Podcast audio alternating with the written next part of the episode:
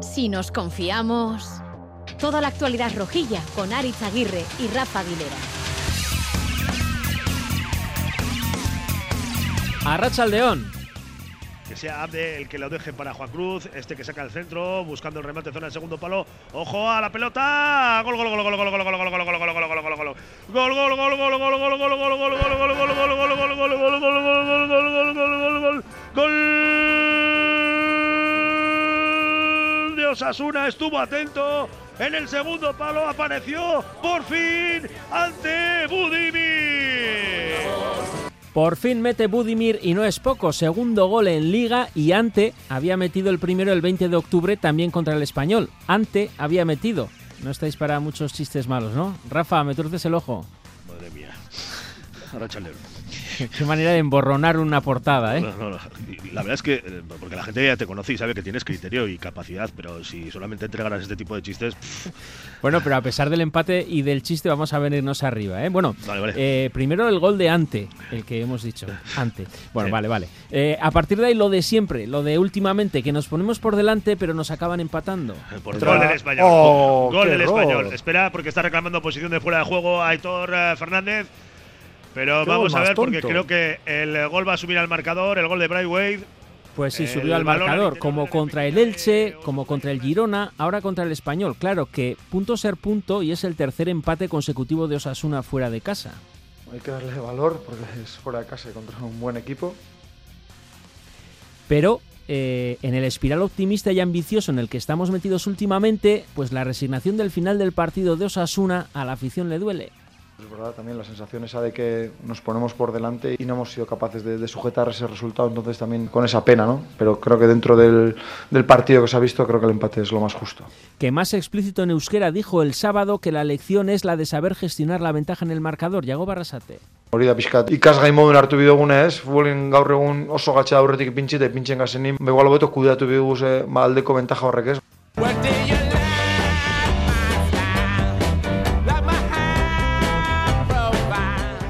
Rafa Aguilera, ¿hemos perdido dos puntos o hemos ganado uno? Loseta o Adoquín. A ver, eh, eh, Osasuna sumó uno eh, y todavía le falta dar un paso para ser capaz de ganar estos partidos que tiene, que tiene en su mano. Estuvo mucho más claro lo que pasó frente al Elche.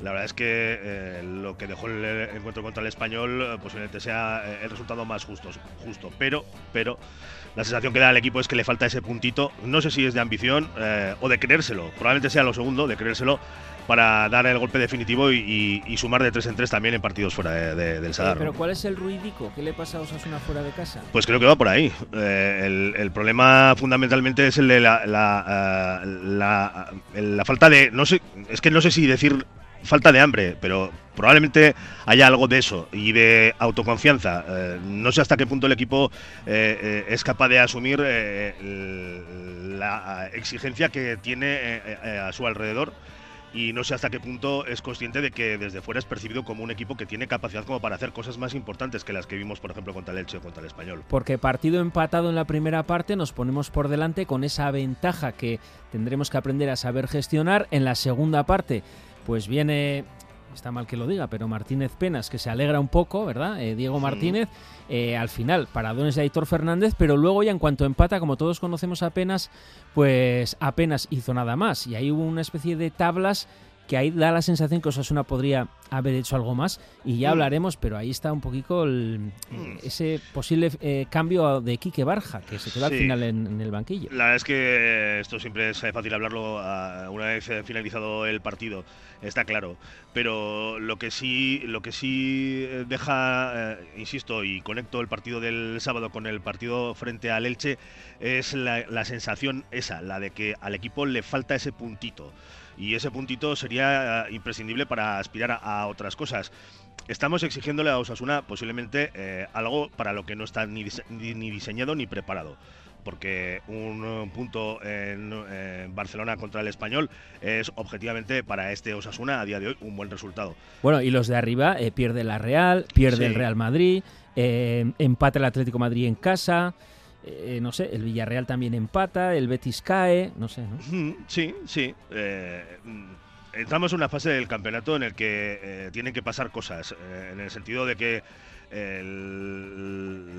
las dudas eh, que puede haber entre los que están implicados en la parte media baja de la tabla van a aparecer claramente, es algo que se pudo apreciar sin ninguna con todo con toda claridad en el partido que disputó ayer el Sevilla frente al Fútbol Club Barcelona, por ejemplo los problemas eh, que tienen los de arriba para gestionar eh, las cargas de trabajo, los esfuerzos, es lo que le pasó al Real Madrid contra el Mallorca. Eh, se están poniendo en cuestión los planes de partido y las estrategias de clubes pequeños como el de Javier Aguirre para sacar adelante sus encuentros. En fin, estamos en un momento del campeonato de en el que se van a dilucidar muchas cosas. Se van a perfilar definitivamente los grupos, sí, los grupos en los que se va a dividir la tabla. Y evidentemente es el momento en el que Osasuna debería eh, asumir que eh, hay que dar sí o sí ese paso para eh, estar peleando por eso que estabas comentando ahora mismo, porque evidentemente no sé si todo el mundo está mirando hacia arriba o si todo el mundo tiene puesta la mirada en la semifinal de Copa. Eso es pesa la Copa, ¿no? ¿O no? No, yo creo que no. Yo creo que la Copa está ahora mismo lejos en el horizonte. Mm. Em, Osasuna tiene ahora un reto frente a Valladolid es un partido contra un equipo de, entre comillas, en su liga. Y... Que se está viniendo arriba, no lo olvidemos, porque estuvo prácticamente cinco partidos consecutivos sin marcar. Pero si Osasuna quiere estar peleando por meterse donde estás señalando, eh, optar a, una plaza en competición europea, debería ser capaz de ganar equipos como el Elche, como el... Eh, español o como el Valladolid. Contra el Elche, contra el español no ganó, pero no perdió. Bueno, pues vamos a ver si contra el Valladolid es capaz de eh, no perder y a ser posible ganar. Osasuna, que es noveno en la clasificación, ¿eh? con 29 puntos. Estamos a dos puntos de puestos europeos y a seis puntos de Champions. Y para los que miramos para abajo, estamos a 10 puntos del descenso, que en este momento lo marca el Cádiz.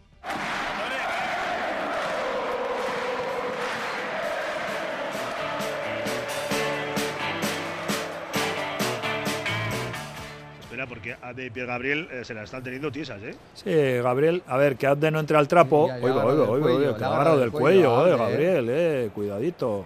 A ver, a ver, espera, porque. Le vas a expulsar a Abde, tú, porque tiene amarilla. muy mal, muy mal el colegiado. ¿Y roja los dos? Sí, sí, lo he expulsado. Sí, sí, sí, sí. Fran Pardo del Burgo, Arracha León. Fran, Arracha León. Igual no se quiere poner para hablar de la expulsión, ¿eh? Vamos a ver si podemos conectar con Fran. Bueno, mientras tanto vamos avanzando. Javi Hurtas, una racha al León. A racha al León, ¿Cuál de los dos equipos perdía más con la expulsión? Hombre, yo creo que a la luz del resultado Osasuna, ¿no? más que nada porque Abde estaba siendo, yo creo, el jugador más incisivo y más determinante. Y en el caso del español, pues el que se fue a la calle era un jugador eh, novato, desbordado y con serio peligro. O sea Peter Gabriel, ¿no? Peter Gabriel, eso es. Sí, o sea que la máxima está de Lenio Herrera de que se juega mejor con 10, eh, habrá que hacer una, una, enmienda y decir que se juega mejor si el que te expulsan es, es un paquete. si es el mejor del equipo, pues se juega mucho mejor con 11. Eh, Fran Pardo del Burgo, Aracha León, ¿no quieres hablar de la expulsión o qué? A Racha León, claro, que ¿por qué no voy a hablar? Bueno, luego te llamamos para hablar de más cosas, ¿eh? pero ahora nada, telegráfico. ¿Se equivocó Gil Manzano expulsando a los dos jugadores? A ver, sí y no. Uf, sí, porque un árbitro de su veteranía eh, quizás debería haber eh, mm, tomado otros medios, pero no porque en el fondo pues hay una entre ellos hay una, una riña, una pelea, un senzarzan y em, da igual que uno agarre un poco más o que el otro agarre un poco menos, eh, la cuestión es que él eh, saca amarilla a cada uno y casualmente como que los dos tienen amarilla, casualmente pues, expulsados, casualmente, es que a él le vino muy bien. ¿Tú, los hubieras expulsado? Yo creo que probablemente no. Mm, o sea, tú, tú, no hubieras echado el, partido por la borda. Yo los, hubiera separado, los hubiera separado a los dos, los hubiera puesto firmes y les hubiera dicho ya la próxima, vamos, os vais los dos, de la mano además, pero vamos. Incluso si hubiera sido más feo con Vinicius. pues también lo mismo. Bueno, luego hablamos, luego hablamos, no lo vamos a cambiar. Pero entonces está mal, ¿no? Sí o no, pero sobre todo está mal, ¿no? La doble expulsión. A mí yo pienso que un árbitro de su veteranía y de su experiencia debería haber tomado otra decisión. Es que lo que él quiso es evitar problemas más adelante y dijo, ah, sí, pues mira, me viene genial. Esto decía eh, Arrasate. dos amarillas y esto, fuera. Esto decía Arrasate sobre la doble expulsión. Es verdad que estaban los dos con tarjeta y en esa acción, pues bueno, tienes dos opciones, ¿no? Amonestar verbalmente a los dos o, sacar una amarilla a los dos. Al final es verdad que el partido cambia porque 10 contra 10 tienes que modificar la estructura y, y al final el partido es otro, ¿no? Y la pena es que en una acción de balón parado, una segunda jugada, no hemos defendido bien y nos han empatado, ¿no? Porque creo que el segundo tiempo sí que hemos tenido el balón, pero nos ha costado generar ocasiones, ¿no? César de Luis, Arracha León. Arracha León, Aritz. Hemos tenido el balón, pero nos ha costado generar ocasiones, dice Arrasate. Eh, ¿Es conformismo? No, yo no creo que sea conformismo. Eh, yo creo que con esta nueva forma que tiene de jugar Osasuna, que se, precisamente es una buena manera de defender, eh, mantener la posición, hay que convencerse un poco a la calidad o a la genialidad de la gente que tienes arriba. Y bueno, va a depender de sistemas acertados o no. En este caso, los Torró, los, por ejemplo, Budimir, Aymar Oroz, que ahora no está, eh, Moy, poco nos encomendamos a alguna No jugamos un poco con el freno de mano al final, como diciendo, bueno, un punto está bien. Es que un punto no está mal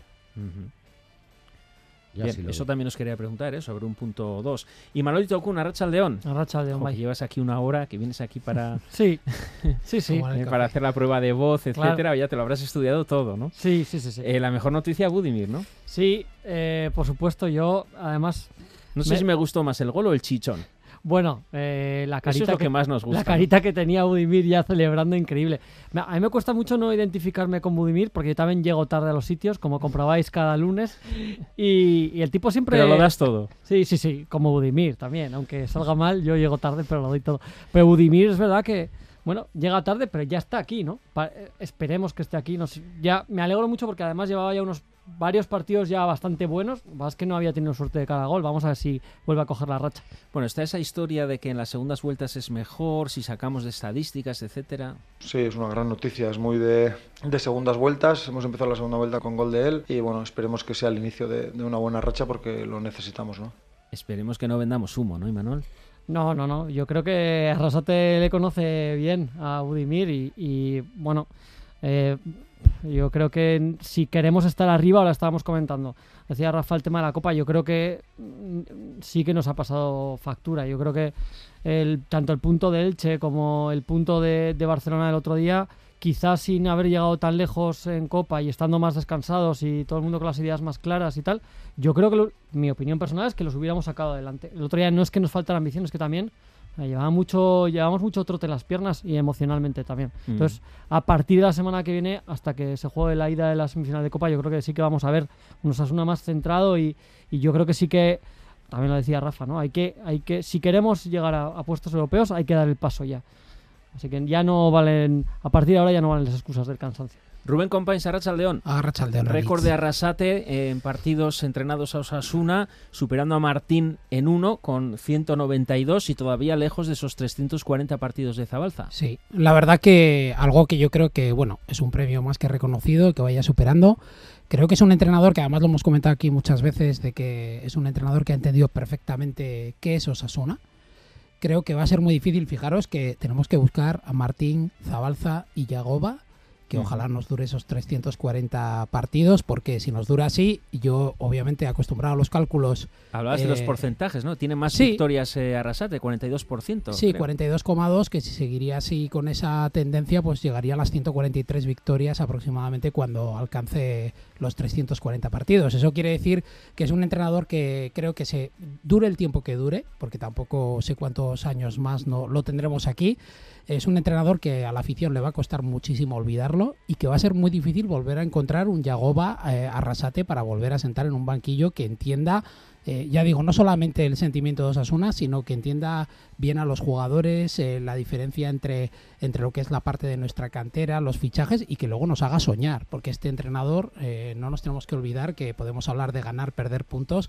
pero nos está haciendo a todos soñar y esas ganas y esa ansia de querer llegar lejos es la que nos está haciendo replantearnos si perdemos o ganamos puntos. Realmente seguramente Yagoba tendrá las cosas muy claras y así como puede haber opiniones de si nos han sobrado la copa o no, estoy seguro que Yagoba va a saber gestionarlo para que este año eh, sea un gran año para todos. A ver, a ver, que tenemos todo por delante y toda la ilusión a flor de piel. Eh, ya sabéis, eh, Arrasate, sobre su récord, que queda segundo en la tabla de entrenadores que más partidos han entrenado a Osasuna, decía esto.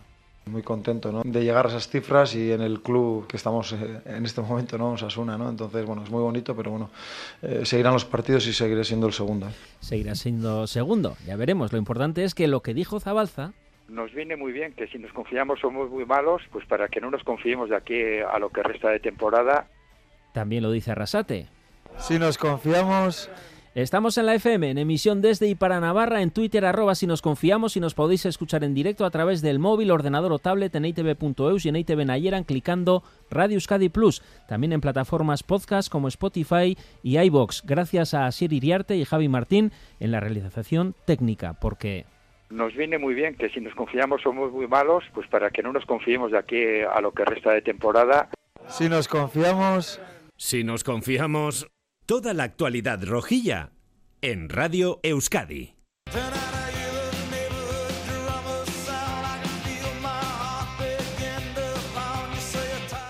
Eh, no Surrender en homenaje a Budimir Rafa, de Bruce. Que menos. Que menos. Eh, ha dado muestras de que efectivamente no ha bajado los brazos. Y, estos días, eh, en las ruedas de prensa previa a los partidos, le hemos preguntado varias veces a Yago Barrasete por, por Budimir y ha puesto en valor eh, su compromiso y su eh, condición de profesional por encima de prácticamente todas las cosas. Y bueno, yo creo que no solamente eh, el, sábado fue la mejor noticia que dejó el partido, el gol de Budimir, sino que creo que es algo que estamos esperando muchos.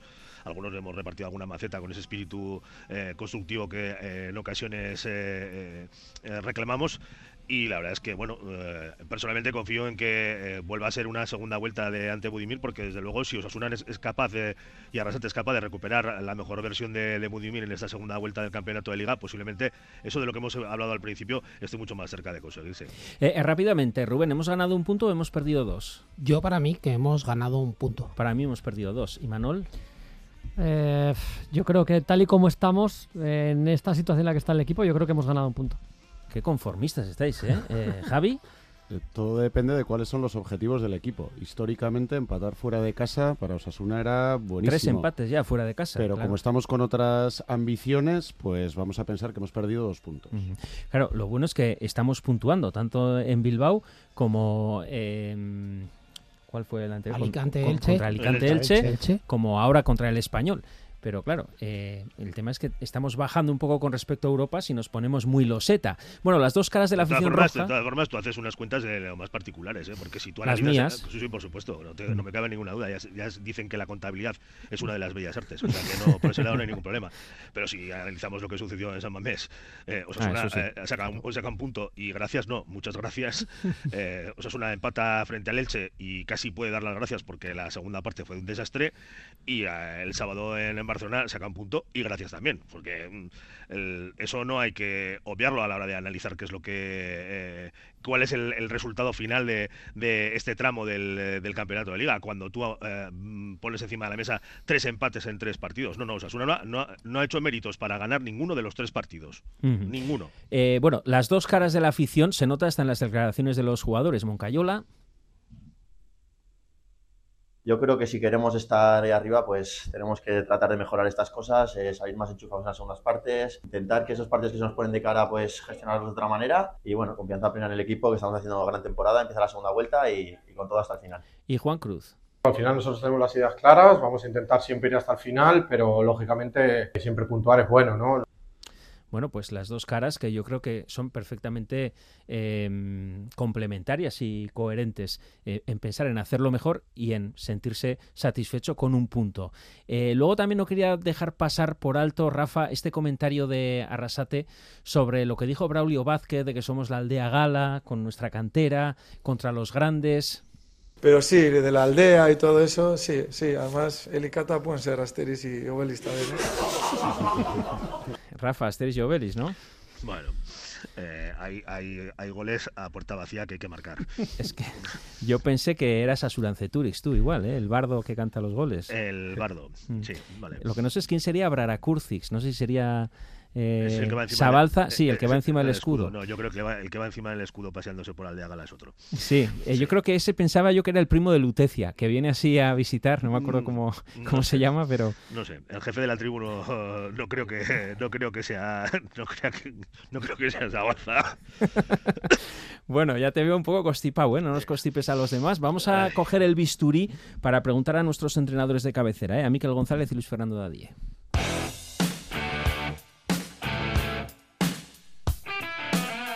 Lo que el rojo no ve y la roja tampoco. A nosotros se nos ha juntado eso, es la boja de Lucas Torró. Hemos optado por el 4-4-1, pero veíamos por banda izquierda de ellos que nos estaban generando superioridades y hemos metido ahí a Rubén García para seguir 4-4-1. Eh, Diego por momentos ha hecho un 4-3-2 también porque iba por detrás en el marcador, luego con el empate también. Entonces, bueno, ahí empiezas un poco a, como una partida de ajedrez, pero dentro de que los jugadores están muy cansados, ¿no? Entonces eh, teníamos la posesión nosotros, pero la sensación era que ellos cuando llegaban nos hacían peligro también. Entonces yo creo que el partido estaba abierto hasta el final. Los dos equipos han hecho un grandísimo esfuerzo y creo que por lo menos el punto se, han ganado los dos equipos, ¿no? Nos ha pasado eso más la expulsión, perdón, más la lesión de Torró. Eso es la expulsión de Abde. Eh, sobre el partido de 10 contra 10, tras la expulsión de Abde y Pierre Gabriel, ¿qué queda de ese segundo partido de 10 contra 10? Eso es lo que les queremos preguntar a nuestros entrenadores de cabecera y lo que nos ha contestado Miquel González. A ver, ¿cómo podemos hincarle el diente a esto sin parecer oportunistas? Porque cualquier cosa que vayamos a decir hoy lunes después del, empate final, se puede pensar que a todo pasado todo es muy fácil verlo. Pero bueno, sí que te puedo decir que a mí eh, ya en el momento de... Me parece que hablamos mucho de que el condicionamiento del partido puede ser la expulsión de Abde. Y yo no creo que sea tanto la expulsión de Abde, porque al final viene acompañada de otra de la expulsión de otro rival y total te quedas 10 contra 10. Pero me da la sensación de que condiciona más el partido la lesión de Torró que la expulsión de Abde. Y me explico. Yo creo que la expulsión de Abde dejaba las cosas como estaban, si bien podíamos haber hecho un cambio que era hombre por hombre y sacar a Quique Barja por Abde que es el cambio que a mí me pedía en el descanso ya eh, el partido. ¿Por qué? Porque lo lógico y normal que se hace casi siempre es la de cuando te quedas con 10 con un jugador como él, en el que ya has quitado un jugador de banda y te quedas con el equipo sin una banda, pues es sacar otro jugador de banda y hacer un 4-4-1, como nos hizo el Barcelona aquí en el partido de ida, que es cuando trastocó el partido de arriba abajo, cuando cambió el sistema y nos metió 4-4-1. Pero creo que también viene condicionado un poco por el tipo de punta que tú tienes. Hablamos mucho de Budimir, de Quique, que son puntas que juegan en solitario, que son puntas rematadores, no tienen velocidad, parecen largo, y en partidos como el del otro día es cuando echas en falta un jugador que sepa romper y que tenga velocidad, porque tú te puedes coger dos líneas de cuatro, jugar en largo y buscar la espalda. Desde el momento, lo que no entendí muy bien es que desde el momento que tú tienes aquí que ya Budimir, en ese momento estaba Budimir, no había habido, no había habido el cambio, ¿por qué renuncias a las bandas? ¿Por qué la lesión de Torro hace que salga Darko metes muchísima gente de centro del campo, mucha, casi toda destructora y poca constructor, solo estaba Moy, que es más o menos lo que hay siempre, y renuncias a la banda para tener un punta rematador como es Budimir. No, terminé de entender esa jugada. Eh, evidentemente, lo que te digo, todo esto puede resultar muy resultadista y luego hay otro dato que es que yo no sé, no sabemos, o yo por lo menos no sé, cómo estaba aquí que Barja, e igual no estaba para jugar y me tengo que, callar y meterme el argumento en el bolsillo. Pero ya digo, yo a mí me parece que condiciona más la lesión de Torro que la expulsión de Abde, ¿eh? que yo creo que en el planteamiento de la cabeza del, del Mister cambia, le sale la otra vena, la de resguardar un poquito y más con 0-1, la de resguardar porque se me va un hombre clave en el centro, que creo que no tenía por qué haber habido tanto jaleo porque ahí está Moncayola que lo puede hacer igual o, también como Torro en el centro del campo jugando ahí. Sí que yo hubiese metido un 4-4-1, pero eso sí, ¿eh? con Barja en el campo para no renunciar a una banda y ponerle centros a, Budimir, que tarde o temprano íbamos a poder tener, ¿no? Porque si no, ya cerrarnos de atrás contra otro equipo que iba a jugar de 10, tampoco lo entiendo mucho. No sé qué opinará Luis Fer, a mí ya te digo, me llamaba mucho el 4-4-1, sobre todo con el 4-4-1, sin renunciar a la banda, porque era un cambio de hombre por hombre, eh, Quique Barja por Abde y seguíamos parecido, si no exactamente igual, parecido. Luis Fernando Dadía, Racha León. Arracha León, ¿qué tal? Rafa, ataca. Hemos ganado un punto, ¿eh? por cierto. vale, vale. Bien, eh, gracias, Luis. Hombre, la clasificación siempre pone los que has ganado. No te pone menos. Bueno, hay que leer entre 31. líneas también, Es, Luis. es- es impor- es importante que vayas asentando conceptos, más que nada porque también te- hay que hacer una labor de... Es que quedo yo como único loseta. No, no, no, eh, queda- no, no, está bien porque No, no, no, pa- parte de los como objetivos de este programa era trabajar el contigo. más exigente de todos. Trabajar, trabajar contigo y trabajarte a ti también. El único que ha cogido el hotel en Sevilla sin cancelación gratuita. Me parece muy bien, pero bueno, creo que lo tenías cogido a través de tu familia de Durango, ¿no? Si no me equivoco, ¿no? Puede ser, puede Eh, ser. Vale, vale, vale. No, eh, yo creo que la, la- la- la pregunta se la ha dejado a bote ese Miquel a, a Luis ¿no? Luis eh, eh, mm, ¿qué te parece eh, la renuncia a la banda y esa opción de Quique Barja eh, fue eh, mm, más determinante eh, para el desarrollo del, del partido de lo que de lo que creemos o no? Hom- Hombre, yo creo que al final fue, no sé si lo dijo en algún momento también Yagoba, fue como un, eh, piezas de ajedrez, ¿no? Porque eh, al final los dos, eh, los dos entrenadores tienen que empezar a mover con la expulsión cosas, ¿no? Primero ya, eh, Diego tiene que mover el, el centro de la defensa porque se le lesiona Montes, tiene que entrar Sergi Gómez, se le, le expulsan un lateral derecho, es decir, con los cuatro que empieza de inicio de la línea defensiva, dos ya no tiene para el descanso. Y eso a un entrenador le trastoca bastante ¿eh? la situación del partido porque normalmente lo que se mueve suele ser de medio campo hacia arriba, normalmente, si no Mm. pasa nada extraordinario. A partir de ahí, claro, eh, mueven los dos. El movimiento de Diego es normal, saca un lateral eh, como Sánchez y, quita Vidal, eh, que tenía tarjeta, y nosotros lo que hacemos es la lesión de Torró, bueno, pues meter un jugador como Brasanac, que en un 10 contra 10 es un jugador muy listo, que eh, equilibra muy bien, y eso, bueno, le deja también a Moncayola la posibilidad también de estirar mucho en situación de- del juego, aunque sea el, el medio centro posicional. ¿Qué empieza ya a partir de ahí? Creo que el movimiento clave de toda esta situación fue el cambio de, del Chimi por Rubén, porque si te yo creo que al meter gol Budimir, eh, Yagoba no quiere quitar a, Budimir el, el primero, por decirlo de una forma. ¿no? Hmm. Entonces, claro, eh, quita al Chimi, que el Chimi haciendo de 9 en 10 contra 10, creo que es un perfil bueno, ¿no? Si, si vas a jugar luego a posteriori, como, eh, como decía Miquel, con cuatro bandas laterales interiores que ninguno son banda puros, porque Rubén y Moy juegan a pie cambiado, porque eh, al final eh, Juan Cruz tampoco es un jugador que estire y qui- quizás Diego Moreno es el que más puede eh, irrumpir en situación de ataque para poner centros, ¿no? Entonces, la respuesta contraria de, ese cambio de, Rubén por el Chimi la da Diego y dice, bueno, pues yo ahora te meto a Denis Suárez y a Grajera y encima a posterior te meto a Despósito. Tres jugadores de medio campo interiores para crearte problemas. Y, y claro, entonces ahí va Yagoba y dice, pues no, eh, al final yo también quiero tener gente por dentro y gente que me trabaje bien por el carril central. Mete a Quique, mete a Pablo. Y lo que me extrañó es que no jugaran nada Quique Barja. Yo no sé si tenía algún problema, ¿no? Porque al final eh, Sí, porque tenía un cambios. último cambio que no lo utilizó. Claro, hicimos cuatro cambios y yo, bueno, o hasta Manu en un momento Hmm. dado también. Claro, y nos quedamos ahí como en una pelea muy táctica, muy de juego de ajedrez, muy de mover piezas. Es que creo los que- dos se, creo, Luis, los dos se- sí. Sí, digo, que creo, es que creo que ese es uno de los factores que estamos obviando en el análisis del partido. ¿eh? Eh, Mm. creo que eh, es un duelo de banquillos eh, clarísimo. Claro, Es claro, un- claro. es Y así nos quedó un partido que estábamos diciendo en la narración de turrón post Navidad, atascado, un poco, poco dinámico y claro, fue. o sea, un partido ah, eh, de Martínez Penas, ¿no? Mm, Bueno, es, eh, son, Bueno. son, son los duelos que ha jugado eh, Arrasate Es que Diego apuesta Diego. por eso. Desde Claro. el primer momento, Diego, eh, pero no, no el otro día con frente a Osasuna, eh, lo, lo hace siempre. Es, Claro. es- es un entrenador muy paciente. Pero entonces, ¿pecó de guardar plan. la ropa un poco a Arrasate o no? No, de guardar. Hombre, tampoco había su equipo muy dinámico, muy, muy ligero. Ya, vimos en la primera parte que a Moncayola le costaba un mundo en- encontrar con el balón, que Moy tenía que bajar muchísimo a líneas intermedias muy cercanas a Torró, que le costaba entrar con el balón muchas, en muchas eh, ocasiones el Chimi, que estuvo yo creo que muy incómodo, que por eso igual también Hmm. se decidió por quitarlo. Entonces, al final el equipo estaba incómodo, porque el español incomoda. Es un equipo que los de Diego Martínez normalmente incomodas. Y a mí lo que me faltó quizás es después de ponernos, eh, con ese 0-1 el arranque de la segunda parte. Mm. Que ahí era el momento, yo creo, de, bueno, ellos van a dar un pasito hacia adelante por necesidad. Ya cuando nos empataron, a mí me entró, no el canguelo, pero dije, buf, este Sí. partido se va a complicar. Que es un, mucho". que es un déficit eh, que tiene el equipo, eh, Luis Fer. Eh, no solamente la gestión de las ventajas, sino cómo entra el- el- en los segundos tiempos. Le cuesta a Osasuna eh, claramente imponerse el, el comienzo de las segundas partes cuando va por delante en el marcador.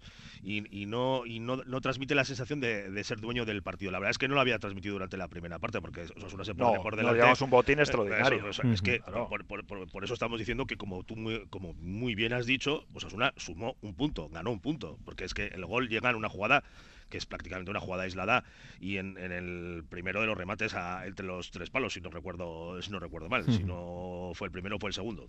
El caso es que el baje ofensivo de Osasuna durante la primera parte fue fue en nimio, o sea, no no no no hubo presencia, lo comentamos también durante la narración, es que Osasuna no está siendo capaz ni de cargar el área, no está llegando con gente, no no no, no- y, y- y eso pues se refleja en lo que acabas de comentar, en la incomodidad de alguien como como el Chimi Ávila durante todo el tiempo que estuvo sobre el terreno de juego y eso que bueno, pues él disfrutó de una parte del tiempo en el que el español estaba con, con uno- con un jugador menos. Luis embargo, Fernando Dadíez, que ricasco, ¿eh? A vosotros, a Eh, ver si sumamos tres. Solo, solo en 20 segundos, ¿le favoreció al español la doble expulsión? Yo creo que no le favoreció, pero le quitó menos que a Osasuna, yo creo. Le quitó o, o le dio más problemas a Osasuna la expulsión de Ande, si Ujú. lo quieres decir de otra forma. Es que ricasco, hasta la próxima semana. Venga, Agur, hasta la próxima semana. No sé si queréis comentar algo de esa parte final de Osasuna, si vosotros pedíais a Barja o si, como dice Luis Fer, también nos alegramos de que parasen las embestidas del español de alguna manera. Yo lo único que sí que comparto, creo que lo ha dicho Luis Fer, eh, me da la sensación que el no haber cambiado la pieza eh, por Barja hubiese hecho seguir cargando el área, que es un problema no solamente del otro día, sino de los centros laterales a Osasuna le cuesta muchísimo. Pues tenemos un rematador como Budimir, pero nos cuesta echar balones eh, de centros laterales para que Budimir pueda rematar. Y ah, como bien ha comentado antes Imanol, a Budimir ya se le ve un cambio de actitud y tenemos que aprovechar eso. Entonces era tan sencillo como haber hecho ese cambio porque ya no tenías Abde, que era un jugador que te estaba dando mucho. Y sí que es cierto que luego... Claro que por eso comentamos esto los lunes y no los viernes. También, eso. Y comparto 100% con lo que se está diciendo, que, que fue una guerra, una, un, un duelo entre banquillos, porque el español, durante desde el 45 hasta el 50 y algo que marca el español, nos comió el centro del campo totalmente hasta que, bueno, en ese momento se producen los cambios de Osasuna y empieza a acumular hombres en el centro del campo y eso ya hace cambiar la situación. El mismo Arrasate lo, lo dijo. Lo Es que fue así, es que se vio claramente. César. Sí, sí. Em, yo también comparto que yo creo que tenía que haber salido Quique Barja y haber apostado un poco más por los centros y también han comentado que igual, eh, no porque lo estuviera, haciendo, lo estuviera haciendo mal, pero igual el perfil de, de Chimi para sorprender por el centro delantero nos hubiera venido mejor que Budimir para el resto del partido. Y luego, bueno, lo que comentéis también, em, el plan de partido Diego eh, cambia totalmente en el momento que va perdiendo. Pero Eh, fíjate, está- pero fíjate César lo que lo que comentas. eh, ¿Recordáis cuando Arrasate sustituyó? Creo además que fue en el partido contra el Español, ¿no? En el, en el Sadar, ¿no?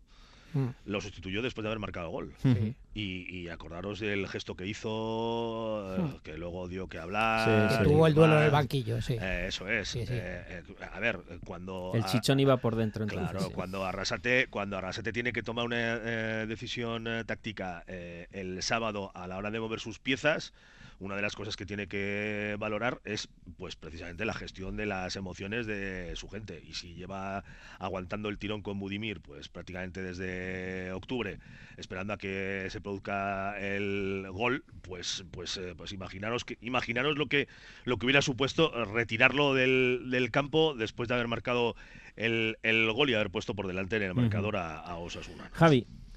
No, yo al margen de variantes que pudieron ser y no fueron, sí que le, por poner un elemento positivo encima de la mesa, sí que al final del partido le vi a Osasuna con ambición. Parecía que el tablero estaba más inclinado hacia la portería del español. Otra cosa es que las piezas fueran las correctas y que las piernas dieran de sí. Pero yo sí le vi al equipo con, con ganas de sumar los tres. ¿Y Manol? Sí, yo solo por, por acabar decir que hay un factor que aquí nos dedicamos a analizar a Osasuna, pero hay un factor en el otro equipo que yo creo que fue diferencial también para los cambios, que es que Sergi Darder estaba haciendo lo que quería con el partido, ¿no? Es- Entonces, bueno, es verdad que Diego incluso mete más gente por dentro y yo creo que Yagoba ahí ante la posibilidad de meter a Quique Barja o reforzar con Darko para intentar trabajar esa zona, es lo que prefirió. Yo, Completamente. la verdad que me quedé alucinado con, con Darder, la había visto alguna vez, me parecía un tío bueno, pero el otro día hizo, la verdad, dominó con puño de hierro el partido. Eh, no he puesto ningún corte de voz de Diego Martínez Penas, pero me he escuchado la hora de, de post, de rueda de prensa, ¿eh? con todas las excusas y tal. También hablaba de Darder, pero bueno, ya que lo hablas tú, así ya me lo ahorro y no lo añado. ¿eh? Vamos con otro duro hueso de roer.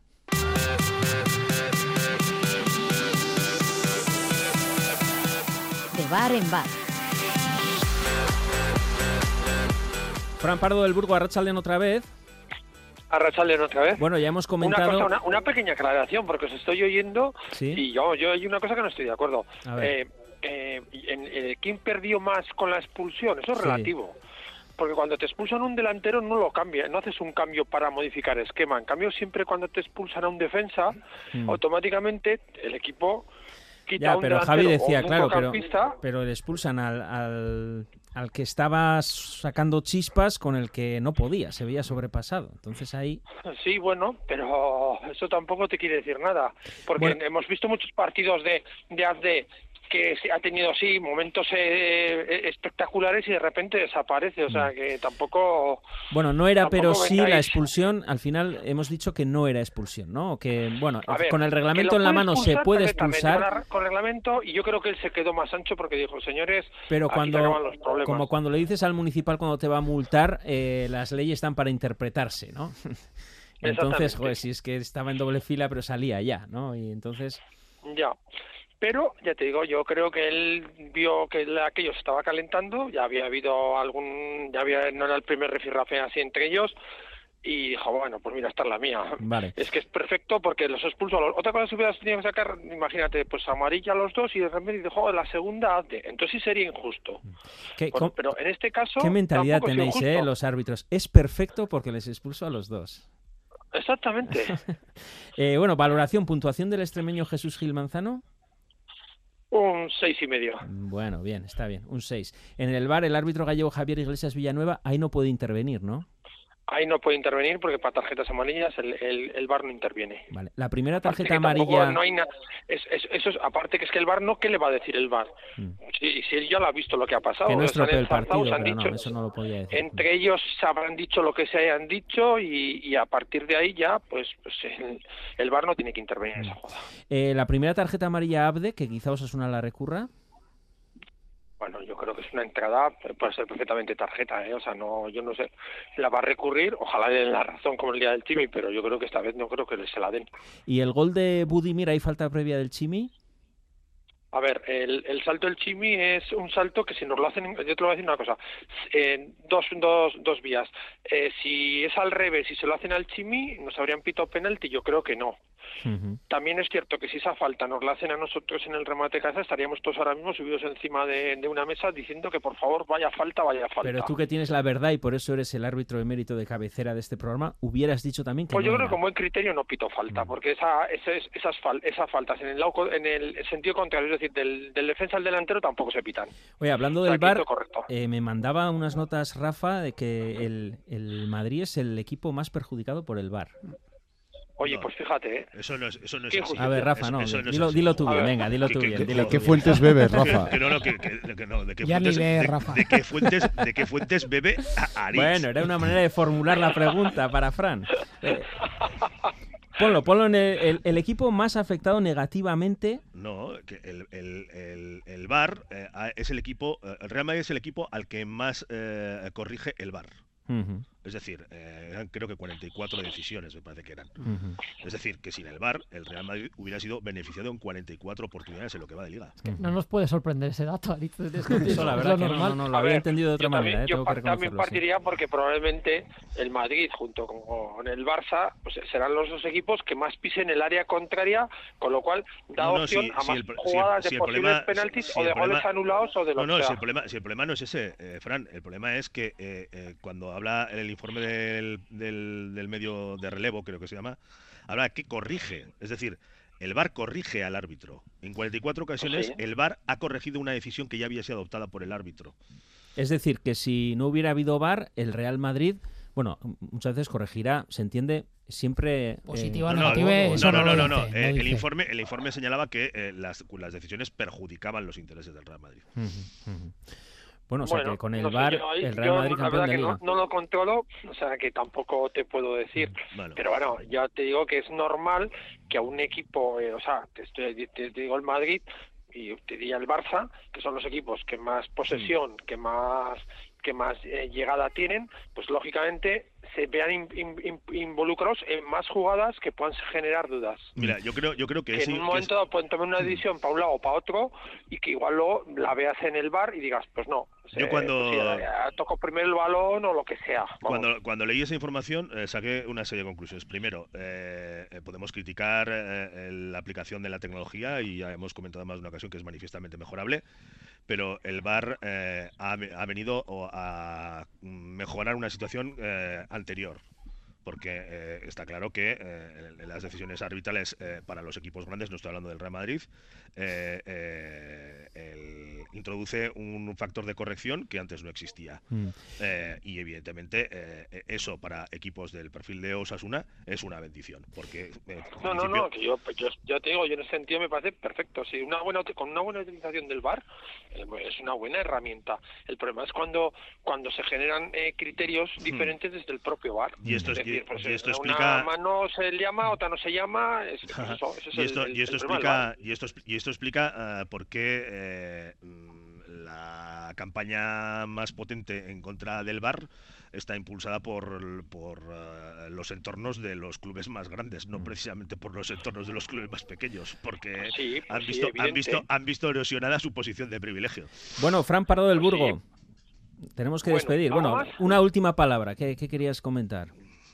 No, como has dicho antes, antes me has comentado algo, que ibas a decir algo de Vinicius. o- Ah, ¿Cómo Yo lo querías, único eh? que espero que cuando el día que venga Vinicius al Sadar Que viene Eh, pronto, ¿eh? no- no te- no- no- sí, exactamente. No, no vaya a ser que seamos nosotros los que paguemos todas las cuitas de Vinicius. O sea, Pero- es decir, Pero por el las, VAR, eh, o- las, las del público, no, no, las del bar no. Las del público, las ¿Qué te ha parecido lo de hacerle lo de llorón que- mafeo a Vinicius? Eso debería haberlo cortado el árbitro. Y si no lo ve, lo tiene, que- tiene que intervenir el VAR o no, no puede tampoco.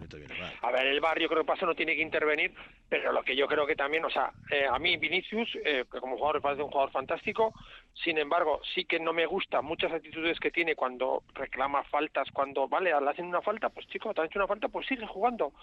Eh, no enseguida en estar sacar la, la mano pidiendo tarjeta o diciendo que ya es la tercera o... A ver, eso, esa actitud no me parece lamentable, pero todavía también me parece muy lamentable la actitud de muchos as- de muchas aficiones, de muchos jugadores que sabiendo cómo es tratan de sacarle del partido y yo creo que tampoco es correcto, no es muy deportivo. Bueno, Fran, eh, a- tenemos que dejarlo aquí, ¿eh? Acuérdate, acuérdate lo que pasó en el partido del eh, el Sadar contra el Mallorca entre Jaume Costa y el Chimi Ávila. ¿eh? Pues por eso sí, sí, sí, pero te estoy diciendo que tampoco me gusta su actitud. No, me refiero a que me, me refiero, me refiero ah. que, que hay una eh, hay un sello, hay un sello. Me refiero a eso. Sí, sí, sí. Seguimos la semana que viene, ¿eh? Y no, y no seremos Bueno. llorones, ¿eh? No seremos llorones, no te No, nosotros no tenemos No que nos hagas el gesto de que mafeo a Vinicius. Hasta la semana que viene. Bueno. Flores y macetas. Rápidamente, los dos primeros eh, por unanimidad. Mejor jugador del partido ante Budimir Rubén. Eh, sí, desde luego que ya lo hemos comentado, que venía haciendo buenos partidos, había cambiado la actitud tras la llegada del Mundial y bueno, pues ya ha empezado a marcar y, y a ver si es el primero de muchos goles. Mejor jugador de casa para Moncayola y Manol. Sí, yo creo que hizo buen partido otra vez. Está destacando últimamente mucho. Creo que lo, creo que lo hemos comentado aquí alguna vez. Sobre todo destaca cuando no juega al costado de Torró y, y tiene más libertad para, para desplegar su, su potencial físico, sobre todo. Y yo creo que está haciendo buenos partidos. El otro día tampoco ningún canterano, digamos que destacó mucho más. Ujú. Y premio, si nos confiamos al jugador menos acertado, para Abde, Javi. Eh, sí, por no dar la razón a Fran y no ser llorones, aunque la expulsión puede ser injusta, eh, la verdad es que eh, se metió, se enzarzó en una trifulca que terminó perjudicando al equipo. Ujú. Eh, también ha habido algún voto para el Chimi Ávila. Eh, por ejemplo, Imanol y yo hemos votado al Chimi Ávila, la maceta. Sí, está un poquito peor últimamente, ¿no? Mm, le veo, no sé, quizá... A veces se va un poco del partido. Sí, le veo menos cómodo. Hubo una, una franja de la temporada en la que estaba con una confianza absoluta, se atrevía a todo, todo lo hacía bien. Está un poquito más bajito. Está esto que se dice mucho últimamente con la flechita para arriba, con la flechita, pues está un poquito con la flechita para abajo. Y César de Luis le ha dado la maceta a Hitor Fernández, a pesar de los paradones del inicio de la segunda parte. Sí, eh, porque bueno, con su salida de puños que, que, no paró el bloqueo, luego después vinieron los, eh, nos costó el gol y vinieron dos errores que si hubiera bloqueado ese balón eh, se podría haber evitado esos los dos errores siguientes.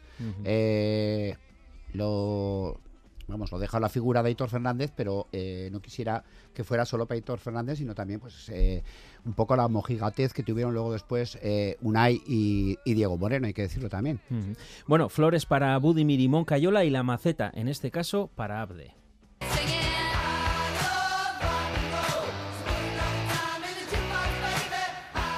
Yo creo que no, que no hay que frustrarse. Es cierto que tenemos que seguir, que bueno, pues que tenemos que seguir intentándolo, ¿no? Hasta, hasta conseguirlo, hasta que entre. Los partidos anteriores, pues sí que quería entrar, en este no. Tenemos que seguir así, manteniendo la portería a cero siempre vamos a sumar, es lo importante. Y yo creo que con el trabajo que estamos haciendo y el buen hacer del equipo terminará entrando. Con más posesión a favor de Osasuna, eh, nos hemos encontrado con, con un rival que no nos ha hecho un tiro a puerta, ¿no? Eh, ha venido a, que Osasuna no gane, creo que, el plan pues bueno les ha salido, no hemos podido hacer todo lo que queríamos ¿no? con, un, rival tan, tan encerrado, lo hemos intentado de todas las maneras, hemos, hemos tirado 20 veces a puerta, pero, pero no lo hemos hecho bien. ¿no? Tenemos que ser mucho más exigentes de, de cara a portería, eh, pedirnos más, más, dar ese paso adelante que tenemos que dar para, para conseguir el gol y, y así tenemos que darle la vuelta de cara a la finalización. Carmen Sobrón, delantera de Osasuna, León. Muy buenas. En Primera Federación Femenina, Osasuna 0, Tenerife B 0, pues salieron vivas las tinerfeñas, porque, como decía Kakun, el partido con más posesión, con ocasiones, estuvisteis eh, controlando el partido en todo momento. Eh, ellas no hicieron ni siquiera un tiro a puerta o apenas uno, pero tampoco vosotras conseguisteis marcar. Sí, bueno, creo que, el Tenerife tenía su plan de partido, que lo, ejecutó a la, a la perfección. Eh, es un equipo que defensivamente pues hace las cosas muy bien y, sabía que, igual si, si se abría y se dejaban espacios, pues les podríamos meter un gol y, bueno, se centraron en defender bien, eh, dejar la portería a cero y, se fueron se fueron vivas. Eh, pedía más exigencia Kakun a la hora de generar ocasiones de gol. Sí, creo que, generamos, pero no llegamos a ser lo efectivas o lo agresivas que, debemos ser, en área y eso pues nos está pesando un poco porque al final creo que, ayer nos dan el balón, que, lo hacemos bien, que, generamos, pero pero eso no tenemos la agresividad de, cara de cara a puerta que te lleva pues a, irte con dos goles, tres goles eh, en la primera parte y dejarles y dejarles muertas. Oye Carmen, pero para golazo el que metiste contra el Eibar el miércoles pasado, ¿eh? Para meter el 0-1 y subir otra vez arriba en la clasificación. Vaya golazo. Prácticamente desde el centro del campo es verdad que la portera estaba adelantada, pero hay que chutar y meterlo así, ¿eh?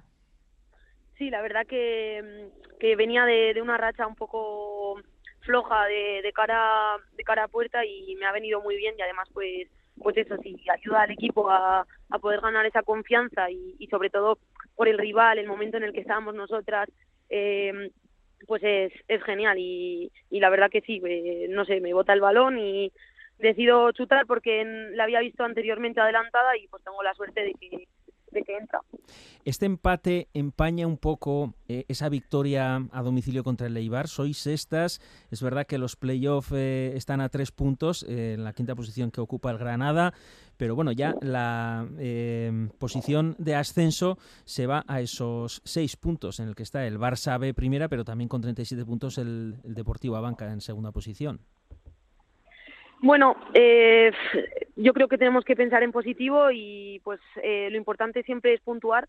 Creo que todos los equipos tienen un nivel muy bueno que pues eh, cualquier equipo de arriba puede perder puntos con, los de abajo porque al final ellos hacen su juego, tienen muchísimo nivel y, lo que te digo, puntuar siempre es bueno. Tenemos que centrarnos en, en el siguiente en el siguiente partido que es contra el español. También es un rival directo y pues eh, sería genial llevarnos los tres puntos y entonces ponernos en el parón eh, bastante bien encaminadas. Y lo que te digo, los de arriba eh, pincharán también con Tenerife y Juan Grande, pues ya vimos que Tenerife ganó al Dux, tienen mucho nivel también, entonces pues tenemos que pensar en positivo y en el siguiente partido. Oye, eh, sí, siguiente partido el domingo eh, contra el Español en Barcelona a las once y media de la mañana, pero es que no nos quitamos de vista ese partidazo de cuartos de final a partido único en el Sadar contra el Atleti. Doble emparejamiento, masculino y femenino contra el Atleti. Sí, pues no te- mm, primero nos tenemos que centrar en el partido español, que es el que nos toca este fin de semana. Entonces creo que tenemos que llevarnos los tres puntos, trabajar en ello y después ya pensar en el, en el partido de Copa, que creo que, que es un plus, una ilusión y, y también pues un poco fruto de- del buen trabajo que está haciendo el equipo. Y, y entonces, pues eso, primero pensamos en español y luego ya eh, a por el Atleti, a por la Copa y a por lo que sea. A por la Copa de la Reina y la Copa del Rey y en ambas pasando por, por el Atleti. Carmen Sobrón, delantera de Osasuna, es que recasco y comentamos la semana que viene ese partido contra el Español y a ver si seguimos en esa flecha ascendente que marcó tu golazo en Eibar. Muchas gracias. me siento como un extraño ser. Y no quería acabar esta tertulia sin hablar con Cristian de la Osa. Cristian, Arracha León. Hola, buenas tardes. Eh, tú, no sé si al final lo viste, quisiste ver ese partido español-Osasuna en Cornellá. ¿Y qué pasó? Eh, sí, al final sí que pude ir, porque al final, siendo de aquí de Barcelona, pues era fácil conocer gente de español y la verdad que muchos conocidos, amigos, amigas me ofrecieron entradas y al final, pues de una de estas personas acabamos yendo a ver el partido lo vi allí en la zona, digamos, del equipo local. El tema es que tú eres osasunista, querías entrar a la zona visitante, eh, se te pasó el plazo para comprar entradas para visitante que abrió Osasuna, que por cierto luego devolvió algunas, pero el tema es que luego tú querías ir a esa zona y nadie te dejaba, a pesar de ser eh, seguidor de Osasuna. Sí, exacto. Yo es, es cierto que escribí fuera de plazo a Osasuna. Ellos me dijeron que, que nada, que le habían devuelto las entradas que no se habían vendido al español. Y de ahí me puse en contacto con el español y me dijeron que directamente no había ninguna opción, ninguna opción de comprar entradas de la zona visitante. Eh, paradojas del fútbol, Rubén y Manol. Eh, querer ir a la zona donde van a animar a los de tu equipo y no poder. Es que el sinsentido a veces sí, abunda en el fútbol y, y, bueno, esto puede pasar. Sí que es cierto que también... eh, Hay un tema de seguridad que nadie se cuele en la Eso- zona visitante. No, lo- es lo, que iba a decir. Al final tú puedes ir con toda la buena intención y demás y obviamente hay unos plazos que te- se te pueden pasar o no, pero obviamente tú tampoco sabes quién va a acceder, ¿no? Entonces no sabes quién está pidiendo ese acceso a esa zona, ¿no? Entonces por un tema de seguridad seguramente eh, el español habría contestado así, aunque creo que a veces, bueno, si pones sentido común tampoco veo ciertas limitaciones para vender El entradas. tema es que hay un, un tema denominador común que al final, por un tema de violencia de ultras, etcétera, la pagamos muchos aficionados y aficionadas, aunque se nos pase el plazo para entradas, que en eso igual nos sentimos identificados, y Sí, yo. sí, por supuesto, Que se pero nos pasen las cosas. Sí, pero joder, sí que es verdad que parece otra muesca más, ¿no? Siempre es lo que nos encontramos últimamente en todos los sitios. El otro día relataba a Cristian lo que le había pasado y cómo había sido imposible acceder porque se le había pasado por un día. Al final los aficionados nos encontramos con que somos el último en, en esta película, el último siempre, ¿no? Ninguna facilidad, ninguna un trato totalmente deshumanizado, no, no servimos. Al final solo, solo valen los espectadores, los chinos y no sé. También, eh, si tú solicitas a tu club, porque yo puedo entender la postura del español, pero si solicitas a tu club, tampoco sé cuánto te supone a ti como club eh, hacer una gestión y, y conseguir una entrada o dos más. ¿eh? Bueno. Eso creo que es un poco representa lo que dice Imanol, ¿no? que estamos llegando a un punto que ya se van a unos límites que sobrepasan lo normal. Cristian de la Osa, queríamos dejar tu testimonio rojillo aquí en el Si nos confiamos de Radio Euskadi. No sé si quieres añadir algo más. No, nada, darle las gracias a todos los que disteis difusión y también a los que se preocuparon por intentar conseguirme alguna entrada. Por lo menos lo disfrutaste. Más Sí, en la primera parte, esto ¿no? va- En la primera parte mejor, además estaba justo en la zona donde pasó todo, los dos goles, la, la bronca entre Abde y el lateral, así que lo vi todo de cerquita. Bueno, y ver el chichón de Budimir en primer plano, eh, Ostras, sí, eso es daba, espectáculo. daba impresión la cara, sí. Lo mejor del partido. Cristian de la Osa, es que recasco y hasta cuando quieras. A vosotros, gracias. Próxima parada, domingo, seis y media, Valladolid, Osasuna. Javi. Bueno, una ocasión pintiparada para quitarnos la espinita. Además, un equipo que viene de ganar dos eh, jornadas seguidas, o sea que viene sin hambre, con lo cual no tenemos excusa. César.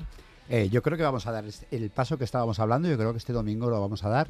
eh, entre otras cosas porque creo que hemos también nos sirve de lección los tres últimos empates eh, a la hora de gestionar y lo que dice Javi, el Valladolid eh, se juega la vida, todos se juegan la vida, pero yo creo que se la juega menos que el Elche y menos que el Español. Para coger el tren de Europa, Rafa.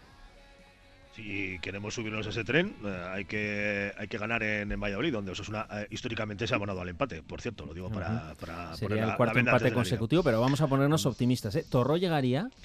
Pues vamos a ver, eh, mañana el equipo vuelve a los entrenamientos, eh, dio eh, Arrasate dos días de descanso a sus jugadores. Ya el, el sábado, el sábado no el viernes, apuntó que Es un eh, golpe, ¿no? había tenido había tenido la oportunidad de distribuir las cargas de trabajo de todo el mundo y que todos los que estaban en la lista de convocados estaban en condiciones de disputar los 90 minutos de, de partido. Lo digo por lo que hemos comentado a lo largo del programa sobre. Quique Barja. O sea, creo que la decisión sobre Quique Barja no, no es una decisión motivada. El hecho de que no jugara no está motivada por un problema físico. ¿eh? Pero bueno, Vale. vamos a ver cómo se encuentra Lucas Torro, porque está claro que Lucas Torro es un jugador muy importante. Volvemos el próximo lunes con la cantimplora de optimismo de la poción mágica de Asterix totalmente llena, ¿eh? Gubet y Gorriak.